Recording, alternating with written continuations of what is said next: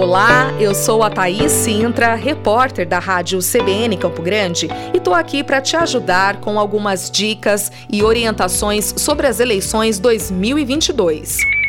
Alto-falantes ou amplificadores estão permitidos até sábado, dia 1 de outubro, respeitando o horário entre 8 horas da manhã e 10 horas da noite, conforme previsto na legislação. Além disso, é necessário respeitar a distância mínima de 200 metros das sedes dos Poderes Executivo e Legislativo da União, dos estados, do Distrito Federal e dos municípios, assim como dos tribunais judiciais, quartéis e outros estabelecimentos militares, além, claro, de hospitais e casas de saúde ou de escolas, bibliotecas públicas, igrejas e teatros em funcionamento.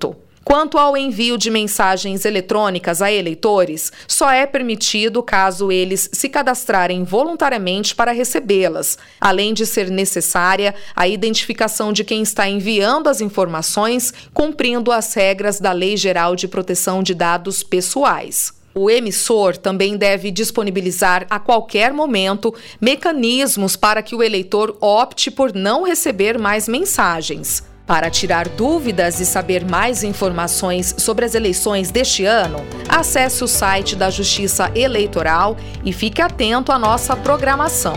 CBN Campo Grande, com você nas eleições 2022.